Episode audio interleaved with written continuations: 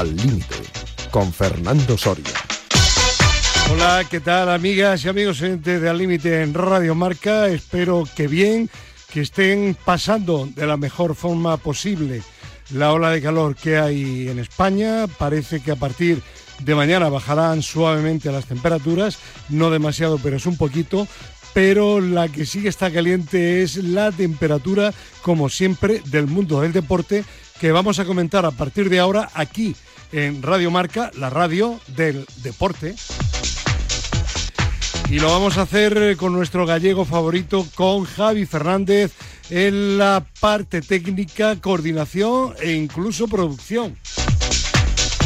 Y con una primera llamada telefónica de la mañana a nuestro psicólogo deportivo, Chema Buceta. ¿Qué tal? Buenos días. Buenos días, eh, muy contento de volver a estar en la tertulia después de haber estado ausente unas semanas, aunque el, el otro día oí la grabación del programa después y vi que habíais introducido mi comentario sobre el tenis y que fue dio pie a un interesante debate. Sí. Eh, por, por cierto, Garbiñe Muguruza ha vuelto a perder esta semana, Sí, eh, sí. incomprensiblemente contra la número 85 del ranking. Sí. Y, y bueno, no sé, trajisteis a un invitado que, que parecía demasiado bueno, ¿no? Que, Bueno, que- eh, no, eh, es un muy amiguete, enamora- ¿no? enamorado del tenis. Ya, ya, ya, ya, ya. Pero nadie te, te- bueno, nadie te lleva la contraria salvo salvo eh, Gemma que no está muy de acuerdo con, con tus palos a Badosa, pero bueno. No sé, no, no oía Gema, la verdad. Bueno, la solo- semana anterior que hiciste un comentario sobre Pablo Badosa y el tema del, del eh, la declaración de Hacienda en Qatar. No- ah, pues no, no sé, no recuerdo ese Bueno, te enviaremos, te enviaremos el. O audio sea, de la semana a Gema, anterior. A, Gema le, pa- a Gema le parece bien que paguen impuestos los deportistas en otros países. Eso es Dice lo que me estás que diciendo. respeta, ella dice que respeta No, no. la decisión de cada persona. No, no, no, es que no es respetar. Y yo le di, Chema, y cuanto- le, sí, habla, habla. cua- no, que cuanto menos pagan unos, más pagamos los demás. Claro. O sea, esa es la realidad. Y yo le dije, te está jugando el puesto en el máster de la Universidad Europea a distancia. Sí, sí, Le a lo, mejor, a lo mejor respeta la decisión de no pagarla, por ejemplo, ¿no? Sí, o algo así, ¿no? algo así, sí. Muy bien, bueno. muy Bueno, en Guadalajara tenemos también a Gerardo Cebrián. Hola Gerardo, ¿qué tal? Buenos días. ¿Qué tal? Tú, declaras ahí en Guadalajara, ¿no? Yo declaro, claro, declaro en el Ministerio de Hacienda, por supuesto. No Claro tengo sí. ninguna cuenta por ahí fuera. Ya, ya, bien. ya. En Qatar, no tienes nada en Qatar, No. Qatar, no, en Qatar tengo un buen amigo, pero ¿Sí? de momento las declaraciones las hago aquí. Bueno, eso está bien. Y hoy aquí, a esta hora de la mañana, tenemos también la fortuna de contar un ratito con la colaboración de José Luis Llorente. Hola José Luis, ¿qué tal? Buenos días. ¿Qué tal? Digo que a los oyentes de la cornisa cantábrica, que hace un tiempo o una temperatura moderada, a estas horas pues muy fresquita, ¿qué les dices? Pues que son una excepción que confirma la regla. No, hombre, una excepción, ¿no? Que hay un mogollón de, pro- de provincias, ¿sabes? ya. Bueno, pero cada uno mira por donde le duele y a nosotros, No, que ¿verdad? te pones a hablar del tiempo y no Sí, sí. que hablar del tiempo, que Si España lo- es un país muy diverso, Si muy lo he grande, hecho, muy variopinto. si lo he hecho en honor a ti, que sé que te encanta. Pero además, Sí, di- sí, me encanta. no, no. Director, lleva años José Luis Llorente advirtiéndote sobre este Sí. asunto y yo le, apoyo con- con- totalmente. Totalmente. Pero Bueno, no pero aprendes, no a- aprendes. apoya también a Gema Sancho, Por supuesto que la apoyo, claro con que sí. Paula Badosa, digo. La, la respeto, la respeto. Ah, sí. bueno. Pero no mezcles temas, que ahora estamos hablando, eres como, Vale, como los vale, políticos, vale, estás hablando de un tema y cu- cuando no quieren hablar de ese tema porque Ya, no les convencen y se quedan sin argumentos, pasan a otro tema. ya, ya, ya. Sí, ya, señor, sí, ya. señor, así es. ¿Te acuerdas, eh, Gerardo, de la discrepancia de Gema con Chema o no? Sí, Joder, pero no era con tengo. Hacienda, ¿eh? Con Hacienda, sí. Era, no, era con, la, con no representar. Ah, ah, con a la eso. selección Ah, vale. española. Vale, vale. vale. Encima, Cuidado. Pues, pues Eh, peor ya, aún, de- casi. del- peor. Del tema Peor. crematístico, del tema crematístico con Hacienda no se pronunció. No, pero del otro sí. Quiero recordar. Que respetaba sí muy mucho que la respetaba decisión. su decisión Y que, de no defender a España, bueno, en la y que, y que ella sí se sentía contentísima, Gema, de los triunfos de Paula. Bueno, Sí, sí, pues muy bien, pues está bien. respetaba la decisión de no de no competir con, Claro. Respetamos a Gema, no pasa nada, Claro, pero bueno, claro, claro. eh, en fin, Si respetamos al profe, ¿cómo no vamos a respetar a Gemma? respetamos, a todo el mundo. Este programa se caracteriza por el respeto. ¿eh? Claro que sí. Bueno, pues venga, Claro que sí. vamos, respetamos también a los precandidatos a los Juegos Olímpicos de Invierno de, mil- de 2030 o no? Bueno, A ver, ahí estamos otra vez con el temita este de los juegos esos que sabemos que no se van a hacer sí, en, pero Gerardo, ¿sabes en por España, qué? ni, ni, ni tan siquiera en Europa. Eh, Gerardo, ¿sabes por qué? Porque me mandó el otro día un interesantísimo eh, mensaje, una noticia publicada en Cataluña de que el pasado domingo una parte del independentismo catalán ha mostrado su desacuerdo total con el proyecto en una manifestación en Puigcerdá encabezada por la CUP y con la ANC con el apoyo también de Junts por Cataluña y que concentró aproximadamente a 2.000 personas. Decían, dijeron, manifestaron que esta candidatura en plena crisis climática es un auténtico despropósito. Palabra textual. Ya, pero luego, ya, pero luego, pero, pero luego, eso era la tapadera, porque luego la de Junts per sí, o como se llame ahora, Sí. dijo que el problema era que esto suponía españolizar muchas cosas. Eso dijo. También, También, vaya. también. No, no, también no. Esta, esta es la verdadera razón. Esta, Ya. esta Sí, otra. sí, claro. Eh, y los comunes, ¿no? También También, también, sí, también estaban. eh, apoyaron la, la La manifestación, sí, sí. Sí, sí, o sea que, en fin, vamos, yo sigo pensando que los Juegos del 2030 serán en Vancouver, en Sapporo o en Lake City, que son Otra las vez, candidaturas esto- serias que, que, bueno, que son las que, que ya han sido, ya han sido sedes. Estas. claro, que ya han sido sede y que, y que además son reconocidas en, en el mundo de, de los deportes de invierno y a nosotros, pues. Nos conoce ni el tato. No, eh, y además eh, tiene sentido que repitan sedes en los Juegos de Invierno porque las instalaciones pues ya las Claro. tienen y, y no es tan fácil montar instalaciones. En España habría que montar prácticamente todas las instalaciones. Eh, entonces, bueno, pues recurrir a, a sedes donde tienen todo ya organizado eh, en cuanto a las sedes, los, en fin, los, los los trampolines, las, las pistas de, de todo, ¿no? De hielo, de nieve, etcétera, pues tiene sentido. Ya. Ahora, esto, esta historia es tremenda porque incluso creo que había un plazo, me pareció entender con esta noticia que había un plazo para presentar la candidatura al Comité Olímpico Español y el plazo acababa muy pronto, no sé finalmente qué va a pasar, ¿no? Bueno, hay, hay Chema, eh, yo... Hoy. eh, Pues Che- hoy no, no, no, no, no, pero ¿Al viernes no, acabó? pero Ah, no, no, creo no, no, sí. no, no, no se ha terminado todavía, no.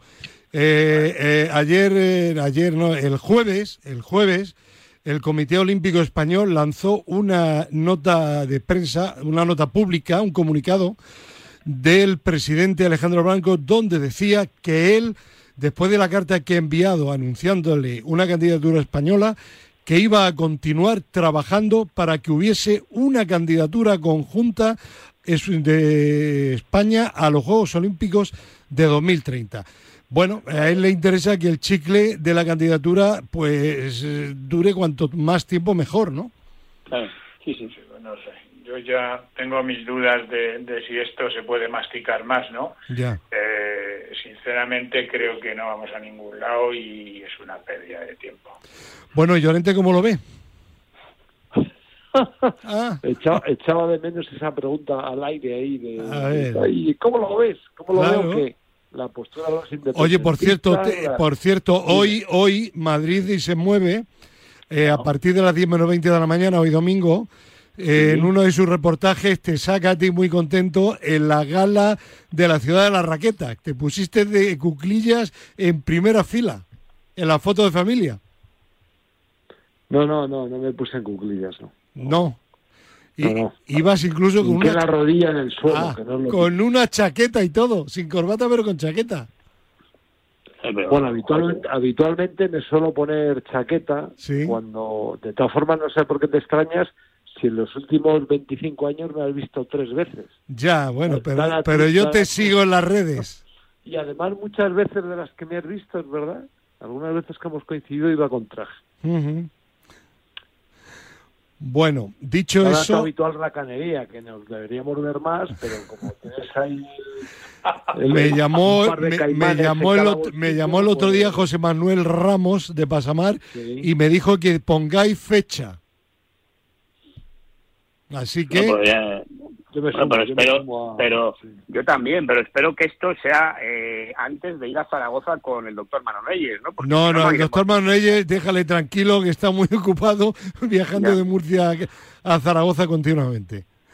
Bueno, poner una eh, fecha, sábado, sábado, viernes noche o sábado noche. hombre, Fernando, en hacerlo aquí ahora. No, no, que digo que lo penséis, no que lo digáis aquí, claro. Eh, a ver, a ver. Eh, lo de las candidat la candidatura para unos Juegos de Inviernos, efectivamente en España es muy complicado.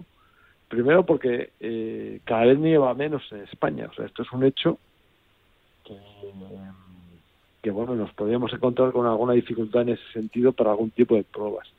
Después tenemos poca infraestructura, eso es cierto, y luego la candidatura está dividida. O sea, quizás esto podría suponer algún tipo de impulso para algo, no, eso no lo sé, ahí no me voy a meter.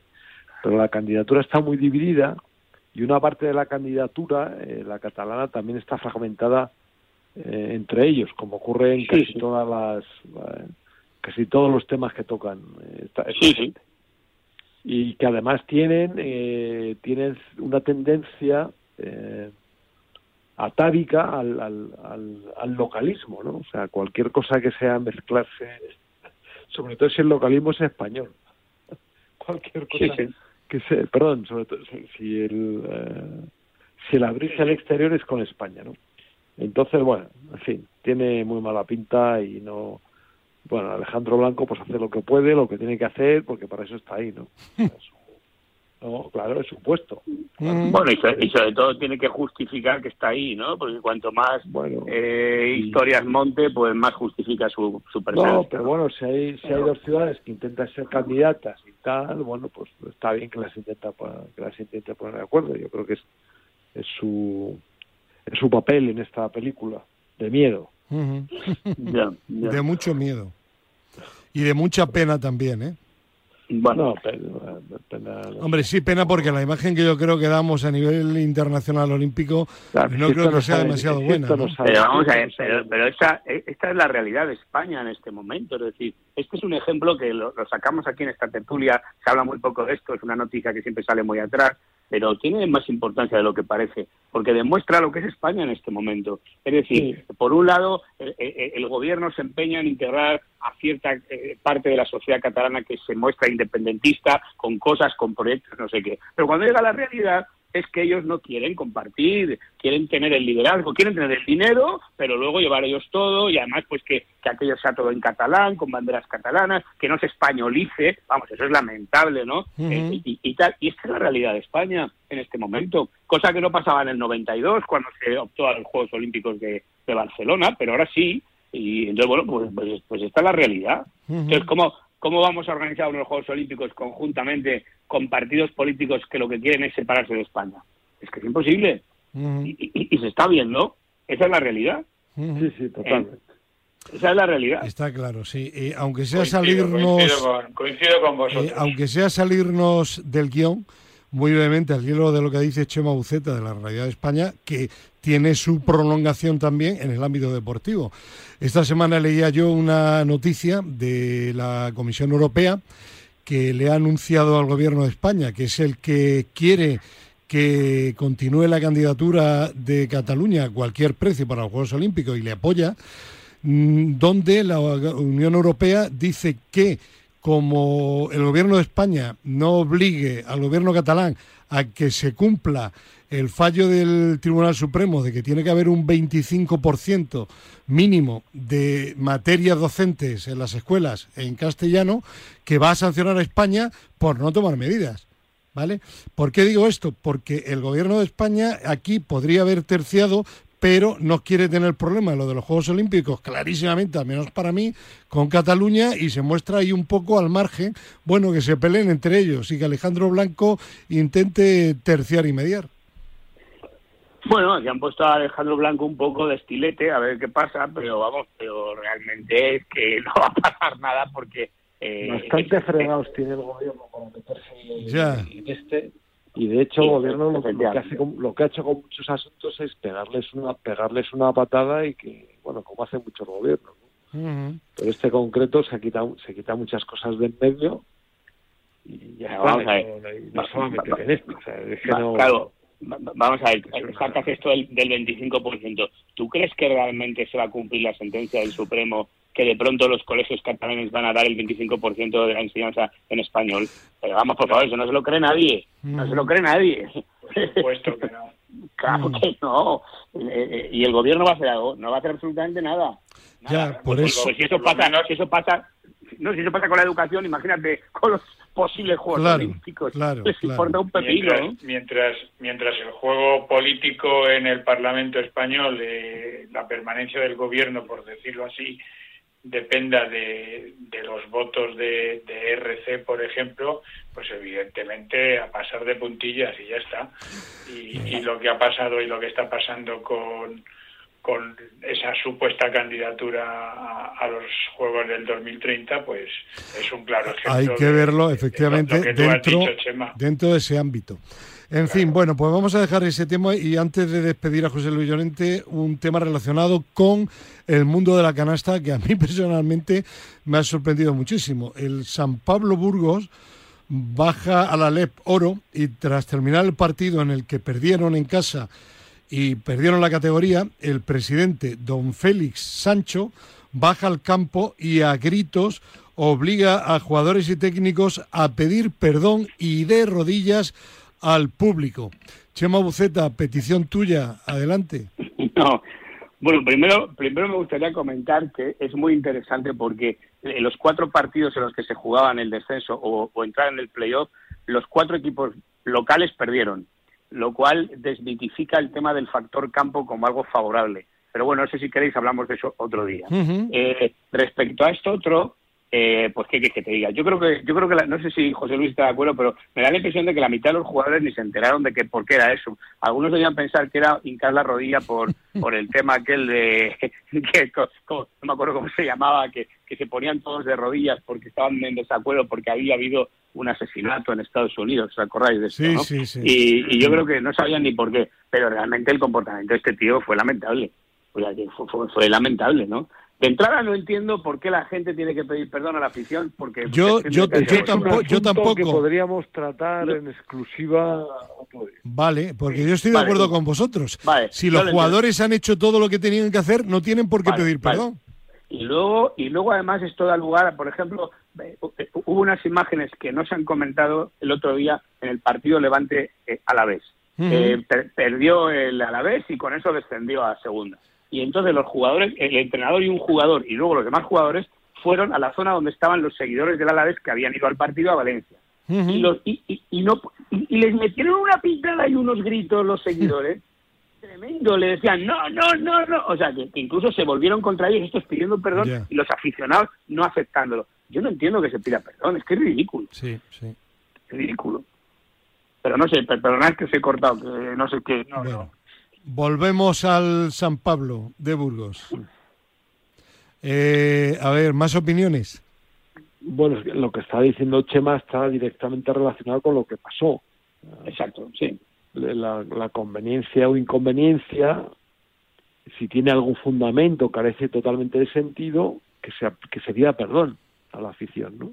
Uh -huh. Así que, bueno, no sé, igual sobre esto podríamos darle una pensada y hablar un día. Vale. En cualquier sí, sí. caso, que baje allí el presidente, bueno, yo no le conozco a este hombre, pero no, no me pareció adecuado, no, no creo que fuera pertinente en ese momento hacer lo que hizo, ¿no? Y, y, y de la forma que él obligó a que se hiciera, ¿no? Claro. Parecía un poco Ah, humillante. Claro, para, para muy humillante para los jugadores. Quizá tendría claro. que pedir perdón él por haber tenido tres entrenadores a lo largo de la temporada, uh -huh. eh, por haber, eh, bueno, por haber hecho muy mala gestión, la verdad es esa, desde los despachos, y haber convertido a su equipo, pues en un equipo, pues eso, que ha bajado a segunda cuando ha estado muy arriba en las temporadas anteriores. Algo tendrá que ver él. Ahora, no le eches la culpa a los jugadores, como que son ellos los que no han hecho su trabajo. Vale, tú, él también se puso de rodillas, pero me pareció un protagonismo totalmente improcedente. ¿eh? Uh -huh. Pero se puso de rodillas Chema para indicarles a los a los jugadores que se pusieran ellos. Sí, señor, sí, señor. Tengo, tengo mis dudas del sentimiento de culpabilidad que pudiera tener este señor, ¿no? A mí, yo vi las imágenes y me quedé pasmado, ¿eh? O sea, me quedé, digo, ¿esto qué es? Que, sí, a mí también me parece improcedente. O sea, bueno, pues yo entiendo que todo el mundo no en la cancha de lo que ha podido, ¿no? Nunca, yo no lo recuerdo. En casi 50 años que llevo ya de profesión, nunca ha sucedido algo parecido. Apúntalo para lo mejor del año. Apunta, apúntalo, para lo mejor del año, sí. Ahora, aparte de que el gesto, el gesto no significa, porque tú cuando pides perdón de rodillas, te tienes que poner de rodillas con las dos rodillas. Cuando te pones con una rodilla es, por ejemplo, para pedir matrimonio, por ejemplo, o, o, no sé. Pedir, no rogar. No, rogar siempre es las dos rodillas. Con la gente se arrodilla en misa, se arrodilla con las dos rodillas, no se arrodilla con una rodilla, ¿no? Es decir, que luego, incluso hasta el gesto, no, no sé, yo creo que los jugadores, además, como este equipo del, de San Pablo tenía tantos jugadores extranjeros, que claro, que es curioso, hubo, un momento en que había un español en la pista nada más en ese partido, ¿no? Y entonces, pues yo creo que estos jugadores, no sé si José Luis está de acuerdo, yo creo que ni se enteraban de qué iba esto, yo creo que no saben ni que han bajado a segunda casi, ¿no? No sé, juegan unos meses, les traen, les llevan, tal, y al final, pues, pues el presidente se pone con una rodilla en tierra pues yo no sé, no sé lo que interpretaron, pero pero seguramente no, tienen ni idea de qué iba esto, ¿no? Probablemente les sonara ajeno todo toda la toda la parafernalia, porque eh, yo no veo que en otros países se haga y, y, bueno, pues así en directo sobre la marcha y tal, hombre, yo creo que los jugadores sí que están enterados del, de la competición, no es como antes que, había varias competiciones y se mezclaba y tal, ahora está, está más claro. Y luego se juegan dinero también con lo que con lo que está pasando, ¿no? Ya se encarga de decírselo sus, sus agentes, ¿no? Y pero bueno, yo estoy seguro de que, no, que muchos no tomaron el sentido de lo que quería decir el, el, presidente. El señor Sancho, lo digo para que los oyentes sepan cómo se llama este impresentable muy castellano, muy castellano El, nombre. Muy bien, pues nada, dejamos aquí este tema, despedimos a José Luis Llorente muy bien. y, buscaremos el momento para ese tema monolo, eh, eh, casi exclusivo sobre el tema de pedir perdón en el deporte, ¿ok? Venga, muy bien. un placer, un abrazo. Un abrazo, gracias. Bueno, pues vamos a ir adelante y otro caso, pero este sí tremendamente positivo el milagro de un equipo de segunda división de fútbol sala, el Luma Antequera, que es el primero en toda la historia de la Copa del Rey de este deporte, en el que se juega el formato actual, militando en esta categoría, que se proclama campeón nacional de la Copa del Rey. Sucedió en el Olivo de Arena de Jaén y ha sido, como digo, pues un auténtico, un auténtico eh, hecho impresionante porque la ciudad malagueña de Antequera tiene únicamente 40.000 habitantes y un equipo. Hablabas anteriormente en el Burgos de baloncesto de jugadores extranjeros que emplea mayoritariamente el equipo de Antequera a futbolistas de la casa y algunos de ellos, la mayoría incluso semiprofesionales, que juegan a este deporte y además tienen una jornada laboral al margen. Pues chapó, ¿no? Un datazo, sí, sí. Eh, la verdad es que no es normal, ¿no? Que una cosa así ocurra en, en el deporte español, ¿no? Pero evidentemente es cierto, es un milagro, prácticamente es un milagro, ¿no? Porque hay grandes equipos de, de, de, fútbol sala en España y resulta sorprendente, ¿no? Que un equipo tan, tan local, vamos a llamarlo así, como, como el, el Antequera, con nutrido solo de, de futbolistas de la casa, la verdad es que sí, a mí también me llamó la atención. Sí, sí. A ver, yo creo que yo creo que no solo en fútbol sala, yo creo que probablemente es el único caso eh, en, cualquier deporte de un equipo de segunda que gana la Copa del Rey. Eh, recuerdo el, el, caso del Castilla hace muchos años cuando jugaba Michel el Buitre en el Castilla que llegaron a la final contra el Real Madrid, ¿no? Eh, bueno, pero llegaron a la final, lo cual tuvo un mérito tremendo también porque claro, en el fútbol fíjate que lo que es llegar a la final, pero pero no campeones, claro, y este quedó campeón. de todas formas, el fútbol sala es un deporte, yo no lo conozco tanto, pero, pero es curioso porque era una final a cuatro y ahí no veías al Barcelona, que sin embargo es el campeón de Europa, no veías al, al Movistar, que siempre es otro equipo que destaca, el Pozo Murcia, no sé, aparecieron otros equipos que estaban ahí, ¿no? Y, y, uno de segunda que había eliminado a, a, tres o cuatro antes de llegar ahí, ¿no? Y, de primera y, y, luego pues ganó el partido, ¿no? Hombre, la verdad es que eh, yo vi un rato del partido y claro, se veía superior al otro equipo, al, al Bali de Valdepeña. pero, sí. pero bueno, este equipo supo aguantar atrás, eh, aprovechó las oportunidades que tuvo, en fin, bueno, mereció ganar porque metió más goles y, y tiene un mérito tremendo, la verdad, es esa, ¿no? Mm. Bueno, está, bien. Es, cierto lo que apuntas, ¿eh? Realmente los, los clubes favoritos no, no estaban en esa semifinal, ¿eh? No, no, no, es curioso, ¿no? Eh, vamos, fíjate que yo dudé, digo, hombre, a lo mejor es que esto es una copa como segunda copa o algo así, ¿no? la copa pues. del príncipe o algo oye, igual, igual ese tema lo sabe Pedro Calvo que está ahí en línea. Don Pedro Calvo, ¿qué tal? Buenos días. días. Hola, oye, que estamos hablando de la final de la Copa del Rey de Fútbol Sala que ganó el Antequera eh, y estabas, habrás oído ahora comentando Chema y Gerardo que les extrañó que no había ninguno de los equipos grandes. ¿Es que tiene un formato diferente o no? No, tiene, tiene, bueno, el formato de siempre, lo que pasa es que no han llegado, eh, los han eliminado. los han eliminado previamente. es curioso. ¿También partido, partido único o algo así? Sí, partido único. Sí, ah. bueno. Pues bueno, ah. pues... Lo que pasa es que hubo enfrentamientos en las primeras eliminatorias, como fue sorteo puro. Entre grandes. Hubo, entre, entre grandes, Pozo Barcelona, me parece, o algo así. Claro, fíjate. Y, entonces se eliminaron y luego, pues claro, eh, cuando te quedas eh, con los equipos pequeños, entre comillas, pues como te la juegas a un partido, pues si te eliminan, te quedas fuera. Te quedas fuera, sí. Mm. sí. Bueno, pues aclarado queda, queridos compañeros. Bueno, y tenemos también eh, a esta hora de la mañana, como no, al queridísimo profesor López Nombela. Don Luis, buenos días. Muy buenos días. ¿Qué tal? ¿Qué tal? Con el calor que hace, que me pregunta usted qué tal. Ya, bueno. profe, a estas, horas, a estas horas no hace tanto calor, profe. No, no, pero... Son las, las 7 de la mañana. Profe. ¿Y con el que ha hecho? Eh, profe, hemos estado anteriormente hablando de un equipo de baloncesto que el presidente exigió a los jugadores porque habían descendido que se pusieran de rodillas y pidieran perdón en plena cancha a los aficionados. Y he estado ya a punto de decirle a Chema Buceta, Chema, ponte de rodillas ante el profe, que a lo mejor así algún día te hace caso y cuenta lo que no quiere contar. No, pues que se, que se vaya contando lo que está actualmente. Sí. Profe, yo tengo, yo no, me pongo de rodillas, pero los oídos los tengo muy abiertos para escucharle a usted. ¿Para qué? No es no, profe. para, que, para, que hable usted de lo que quiera. Cualquier cosa que diga usted me parecerá interesante. Así que, yo soy, yo soy paraguayo. Que le dejen hablar, profe, que le dejen hablar director. ¿Qué significa lo de paraguayo, profe? Pues eso, que es para nada. Para nada, ah, bueno, vale. Para, para casarme con ella. Vale. Para... Ay, que ver. Menudo, gran, gran, sketch. menudo paraguayo está usted hecho, profesor. Mira, mira si sabe el Gerardo. Que te he pillado, Gerardo.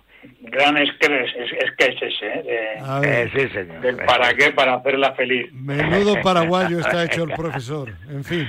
Bueno, hablando de, de cosas curiosas. Vamos a hablar ya de fútbol y el otro día el Liverpool se programaba campeón de la FA Cup, que es la Copa del Rey, el equivalente en Inglaterra, ganándole en la final al Chelsea.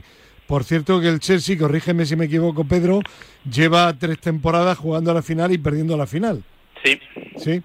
Bueno, el partido terminó empate a cero. No olvidemos que el Chelsea de momento sigue siendo el actual campeón de la Champions. Es decir, sigue siendo un gran equipo, aunque este año quedará eliminado contra el Real Madrid en esa también sorprendente eh, partido de vuelta en el Bernabéu. Pues el partido, profe, ¿verdad? Terminó con empate a cero y luego en los lanzamientos de penaltis ganó el Liverpool por 6 a 5. Y la noticia no era que ganara el Liverpool los penaltis, sino la explicación en rueda de prensa del señor Klopp sobre por qué habían ganado. Klopp dijo, lo hemos conseguido tras un partido increíble, pero el éxito, la clave ha estado en que hemos trabajado con una empresa de neurociencia, atención Buceta, que nos dijo que se podían entrenar mucho los penaltis. Este trofeo es también para ellos.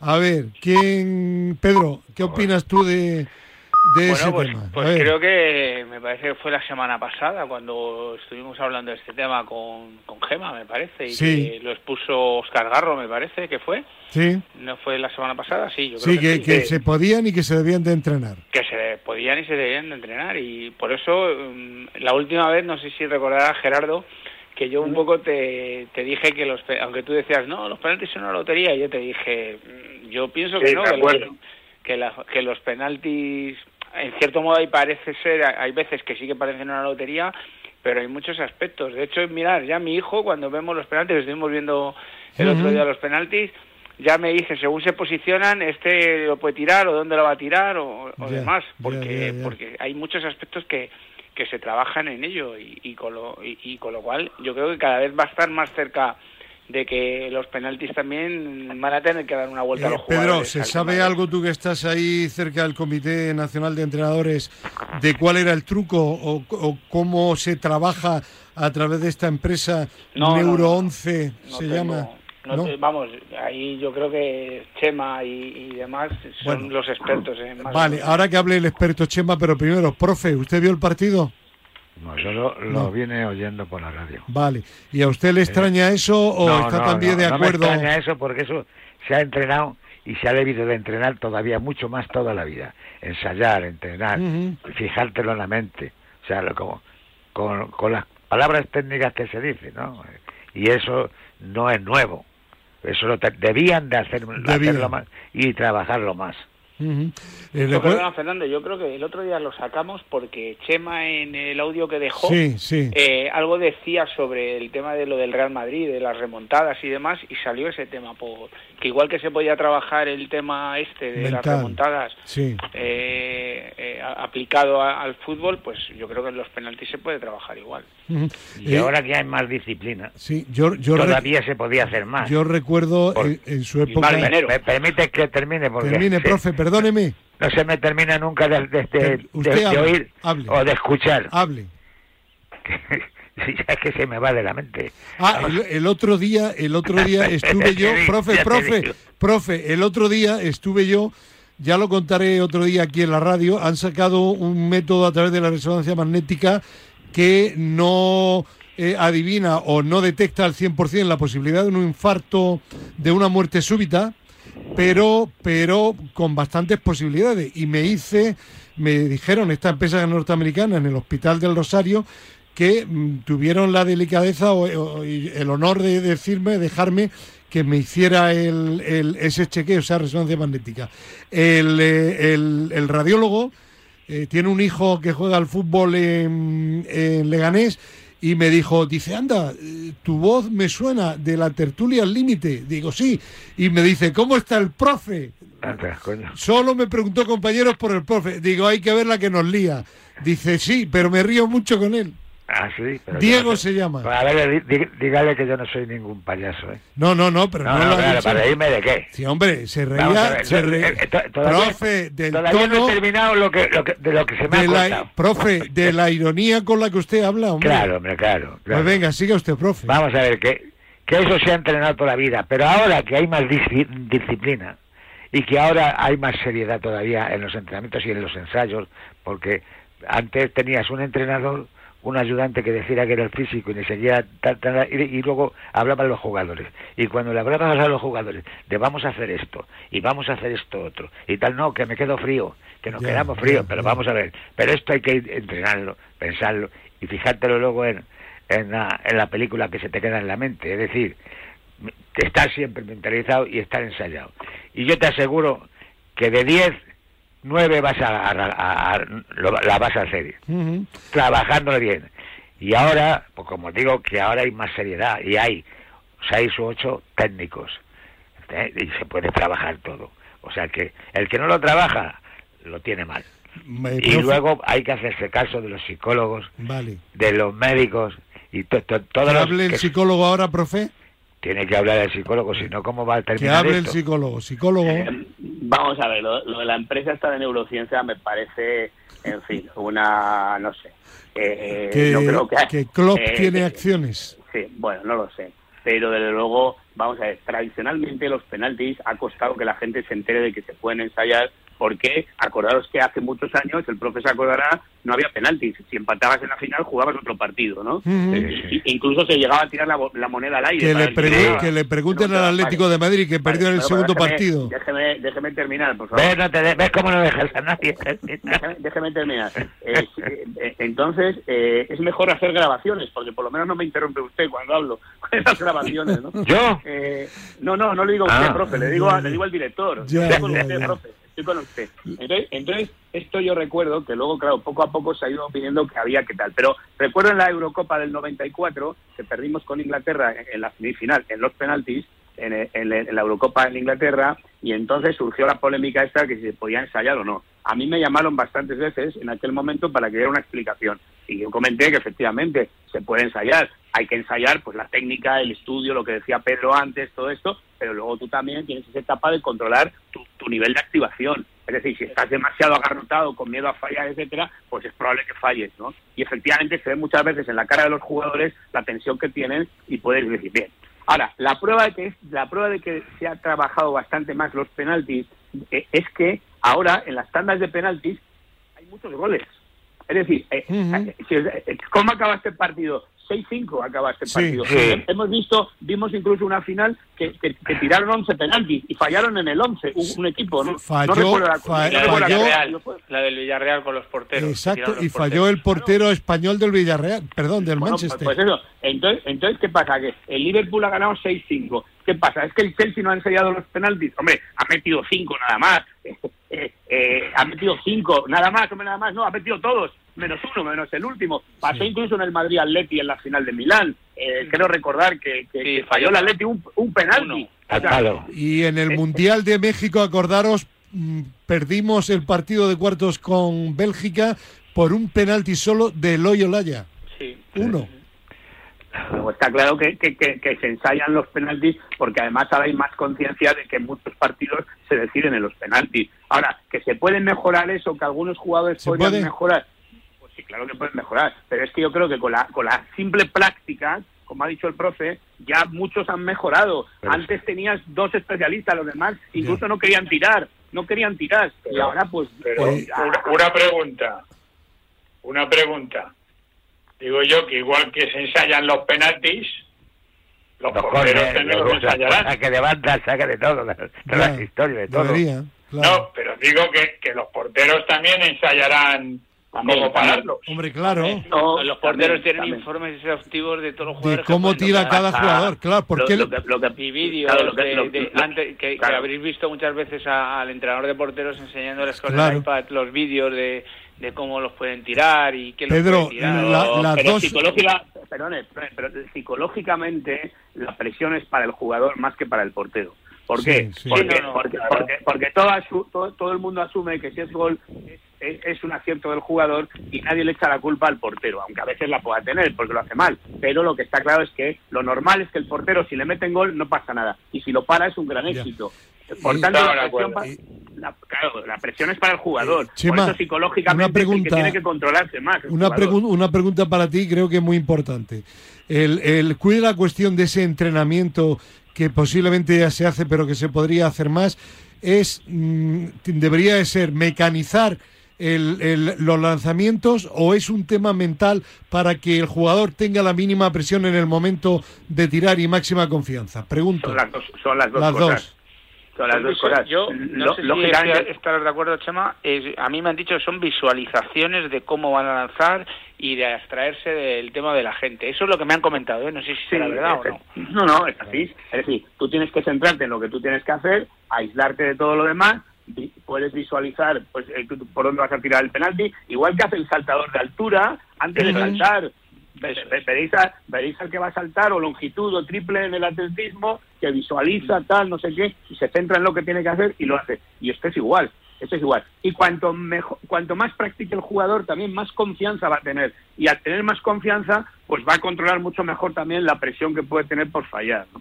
y si tiene presión por fallar y no tiene y no le han enseñado que ya ya te digo que ahora de que traza una línea cuando va a tirar o cuando va a ensayarlo traza una línea imaginaria desde donde lo vas a meter aquí pues aquí con la vista y ya se te queda. Y, cosas de esas, hay un montón de cosas de mecánicas para, para hacer todo tipo de entrenamiento, pero no solamente en el penalti, en el córner. Ya, lo que pasa, profe, es que el penalti puede ser más decisivo porque te puede dar un título o quitártelo. Bueno, y sobre todo porque el penalti, sobre todo porque el penalti estás tú, el balón y el portero, ya está. y en el córner, pues hay efectivamente que ensayar, pero claro, en el córner hay muchos jugadores en el área, claro. hay, eh, no, es tan fácil precisar el tiro, ¿no? Yo recuerdo el, el, gol, el gol al United de, de Benzema y las cámaras muestran cómo él está como visualizando previamente antes de tirar, porque él lo tenía muy claro ya. Al City, al City dices, ¿no? Sí, al, City, cuando, se, la, cuando se le acerca al portero y, y Benzema ni le mira. No, y, pero, pero fíjate que empieza él como a pensar y tal. Yo creo que estaba visualizando, ¿no? Lo que él ya tenía claro, ¿no? Y luego otra cosa, no se olvide también que el, tema biomecánico entra en esto, porque hay muchos jugadores que pues se posicionan muy eh, perpendiculares al valor, al balón. y, por ejemplo, el penalti que falla el otro día el del Glasgow, que era un especialista, que normalmente suelen ser los que más fallan porque porque van más confiados o porque es más habitual que ellos hagan gol y son los que suelen fallar más penaltis en estas situaciones, eh, se colocó perpendicular al balón. ¿Qué es lo que pasa?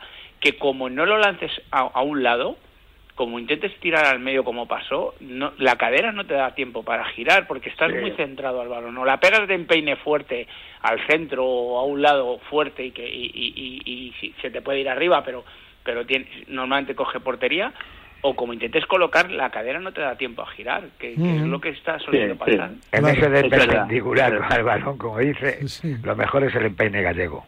Ya. ¿Cuál es, el, ¿Cuál es el empeine gallego, La puntera que se deja la Vale. Bueno, dicho, dicho, dicho esto, tiembla...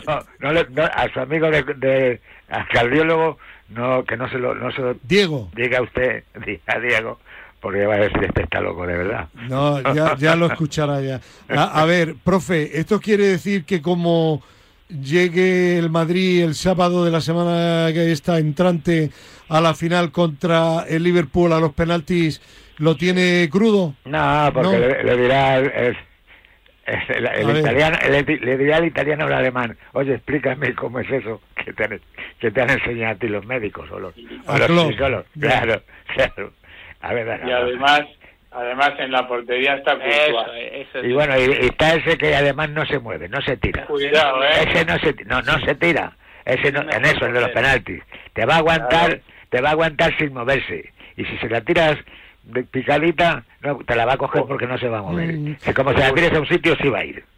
A ver si, eh, claro es que, eso eso es lo que acabáis de decir. Un entrenador un portero bien entrenado pero no porque se lo hayan enseñado ahora a Ancelotti, no.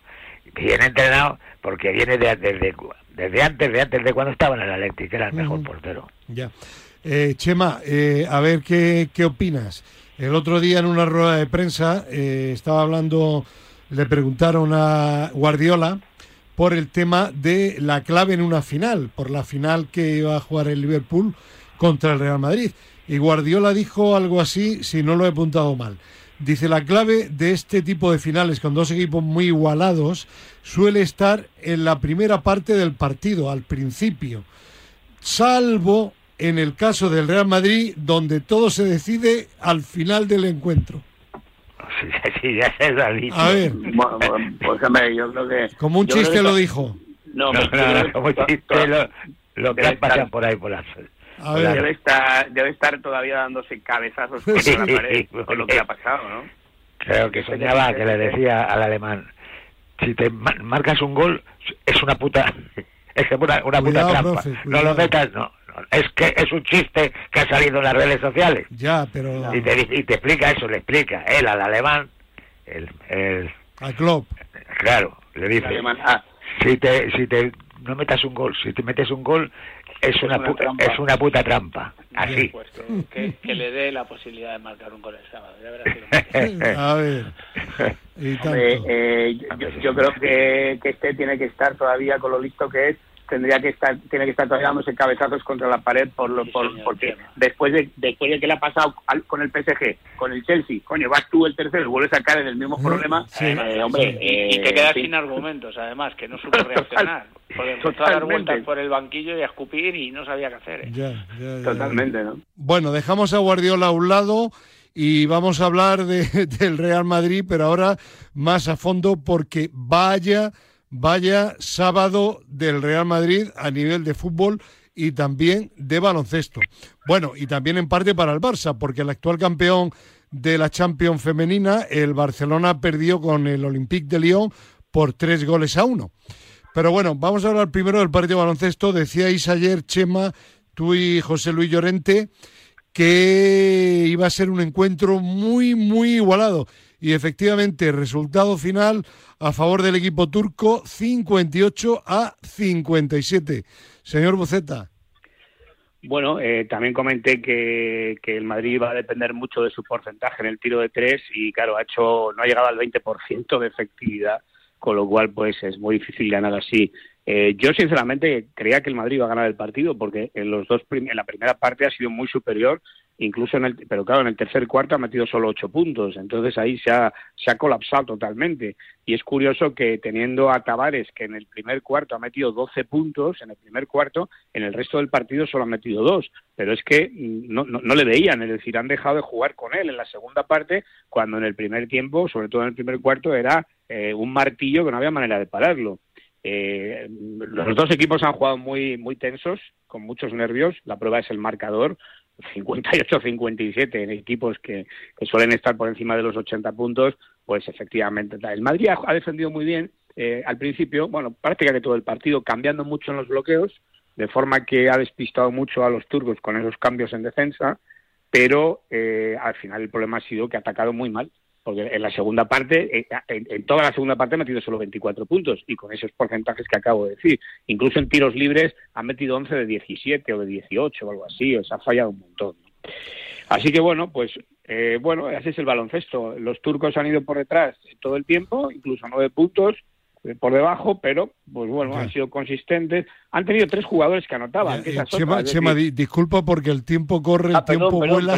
Perdón, perdón, una pregunta, una pregunta concreta porque aquí en Radio Marca los comentaristas en el programa en directo decían que eh, bajo su punto de vista se había equivocado al final Lasso porque tendría que haber provocado una, una falta, una personal, para tener alguna oportunidad y con los tiros libres y se detuviese el crono. Eh, ¿Estás de acuerdo como entrenador que eres o no? Bueno, es difícil saberlo, a veces está mejor así otras veces no. Yo creo que él ha jugado con que el otro equipo tenía, estaba fallando mucho y confiaba en un error en el tiro y poder recuperar la pelota. O sea que no creo que, y sin embargo el tiro libre pues tenía más posibilidades de meterlo. Yo no creo que haya sido un error muy grave, porque lo que pasa es que claro, cuando llegas al partido 57-58 has fallado muchísimo antes yo creo que es mucho más relevante lo que he comentado. Eh, 18 y pico por ciento en, el porcentaje de tiros de tres. Eh, eh, bueno, pues, eh, y, luego en defensa un buen partido, pero al final no han sabido defender a los mejores jugadores, porque es que el EFES ha, habido tres jugadores que han encestado y, y no han sido capaces de parar a ninguno.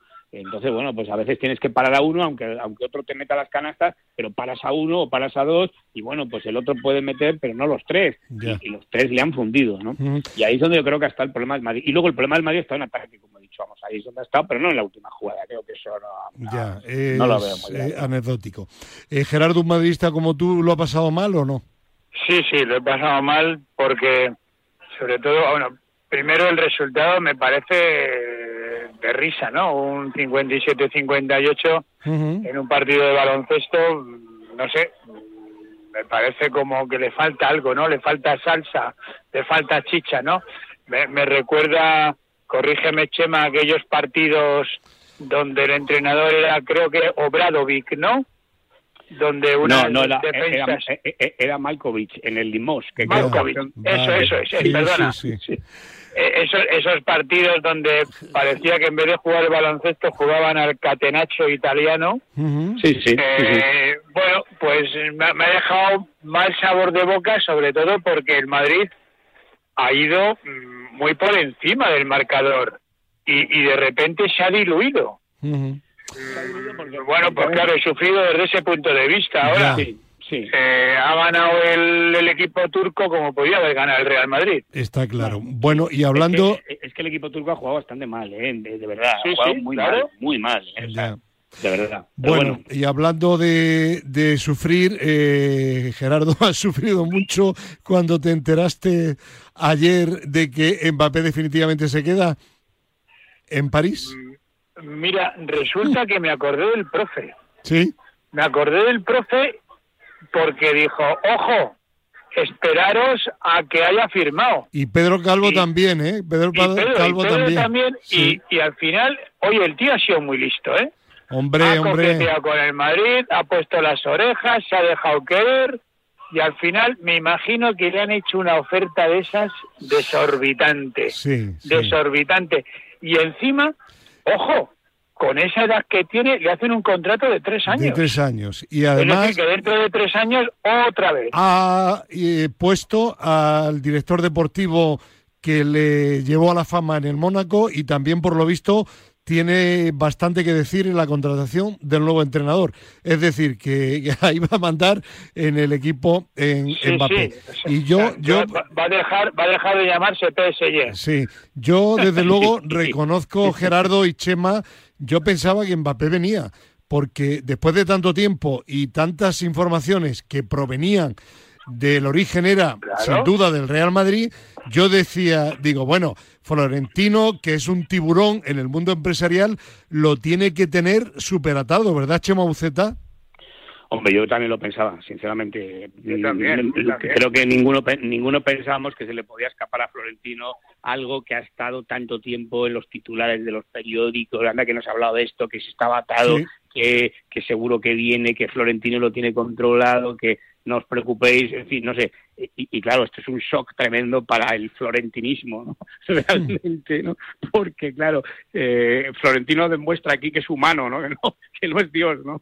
Y que al final, pues también, pues ha hecho lo que ha podido. Ahora, yo creo que el Madrid ha quedado bien, el Madrid ha jugado sus bazas, ha sido... Sí, ha, sido tremendamente caballeroso. Claro, efectivamente. El que no lo ha sido es Mbappé, yo creo, y su familia. Bueno, pues por eso casi, a lo mejor la conclusión es que este tío, pues no merece jugar en el Madrid. Totalmente de acuerdo contigo.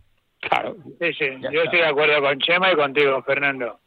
Eh, antes de Mbappé han estado Ronaldo, Di Stéfano, Puskas, Gento y el Madrid lleva 13 Champions y una tira de títulos de Copa del Rey y de la Liga. Bueno, está, en la final este año, ¿eh? ahí está. como, diría un castizo, él se lo pierde, ¿no? Claro. Pues sí, pues sí. Y además, Chema, como psicólogo y entrenador que eres, cuando un jugador ya empieza también a influir y a poner director deportivo, entrenador, malo, ¿no? Un gran jugador que quiere ser el mejor de la historia, no tiene que dedicarse exclusivamente Eso, eso el Madrid no lo puede permitir y yo creo que eh, eh, hasta le ha venido a ver Dios al Madrid con esto, de verdad lo digo. ¿eh?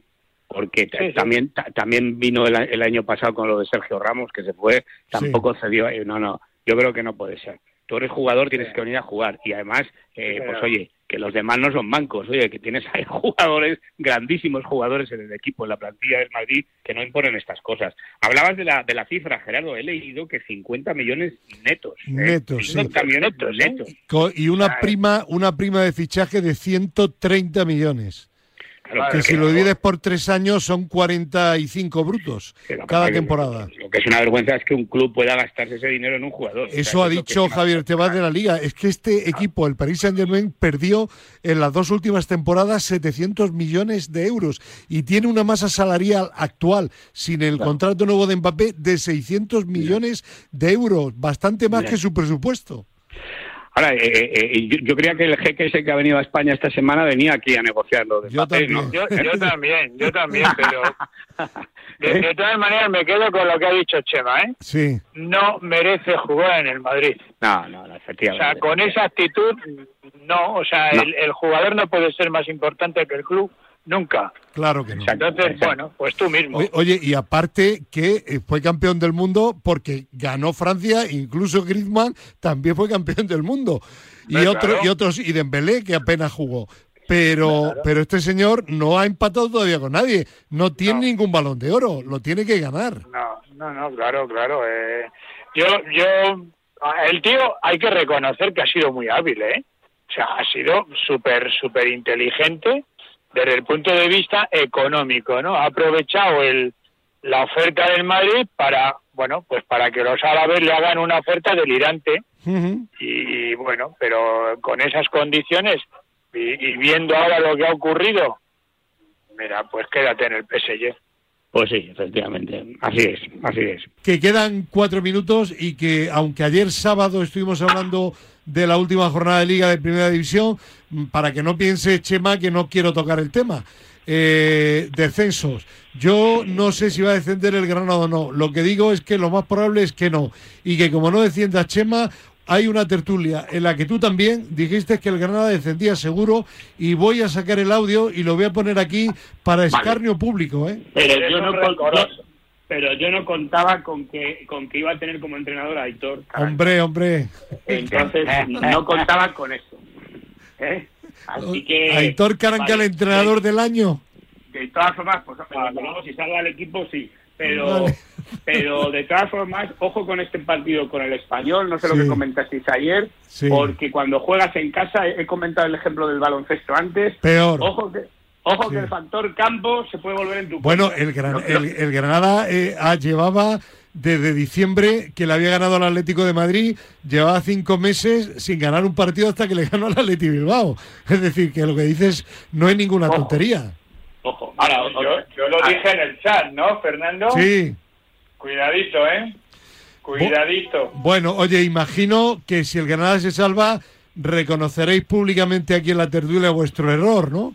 No, yo, yo dije que, cuidado. Usted dijo también que Granada descendía. Nada, no, Está grabado, profe. Yo he dicho que Granada se salvaba. Usted dijo que estaba de acuerdo con Chomo Buceta, que fue el que lo dijo. ¿Cuándo? Hombre, hace tres tertulias. ¿Será cuando, cuando todos pensábamos que iba a descender? Eh. Ha cambiado. qué, qué grande eres. Han cambiado las circunstancias. Qué grande eres han cambiado las circunstancias. Sí, ¿no? Con el cambio de, con el cambio de entrenador. Con el cambio de entrenador. Yo se lo dije a Gerardo. Gerardo, no nos eches el, no nos eches el, el cenizo. Sí, sí, señor, sí, señor. Claro, porque pero, Gerardo, pero, deseo la mejor de las suertes para ti y para el Granada. Yo sigo pensando que no me fío del español. Ya, pero, yo... no, pero si no va a jugar, ahora si va a jugar... No juega, RDT no juega. Claro, pues no va a jugar. Está sancionado. Pues no hay gol. Peor, peor, peor aún. Profe, el, que salga en su lugar, el que salga en su lugar querrá demostrar que es bueno y que le Profe, yo creo, yo creo que han hecho un arreglo español y Granada para que Raúl de Tomás eh, provocara la tarjeta que le impide jugar en Granada y el año que viene el Granada tendrá algún detallito con el español. ¿Le extrañaría a usted o no? Yo le, yo le ficharía. Pedro, ¿a ti te extrañaría o no? No, no, no. Acuérdate de los partidos Real Sociedad. y, el último que yo, Lo que sí que digo es que normalmente el que llega dependiendo de sí mismo suele ganar. Se salva, sí. Pero esta situación es una situación que imagínate que, que vas 0-0 todos los partidos y en los últimos minutos marcan el Cádiz y el Mallorca. Te quedas fuera, ¿eh? Sí, No, no, no. el Granada depende de sí mismo. Si, va, si gana, se salva. Sí, sí, pero tiene que ganar. no le vale el empate. Vale, vale, vale, No le vale el empate. Totalmente de acuerdo. Ojo. Totalmente. Yo no que digo eso. En fin, una jornada muy interesante. Gracias a todos y también un beso para Rosa, ¿no? Claro que sí, un besazo para Rosa. Vale, y no olvidemos que hoy y aparece José Luis Llorente, 10 menos 20 de la mañana en Telemadrid. Madrid se mueve con José Luis Llorente. Adiós. Y con Javi Fernández, aquí en Radio Marca.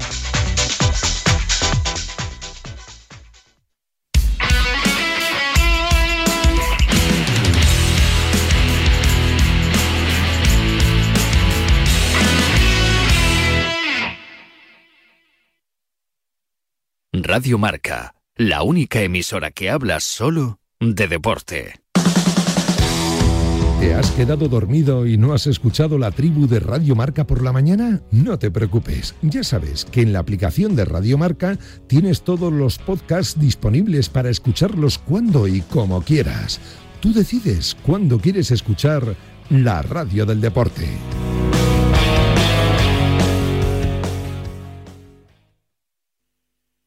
Balón de bronce es cercanía, es realidad y son historias del fútbol modesto. Alex Sánchez, que es quien nos acompaña hoy en Balón de bronce y quiero que me cuente, estoy muy entregado. Alex, ¿qué tal? Muy buenas. Hola, buenas noches, Rafa, ¿qué tal? Soy el primer futbolista en jugar en primera división con una discapacidad. Imaginarte un ascenso con el Castellón a la Liga Smartbank tiene que ser... A eso, a eso he venido, ¿no? Eh, serían sueños con mis amigos en la grada, con mis amigas en la grada. Eh. Cada lunes tras el partidazo de Cope y Radio Marca, el fútbol modesto en Balón de bronce con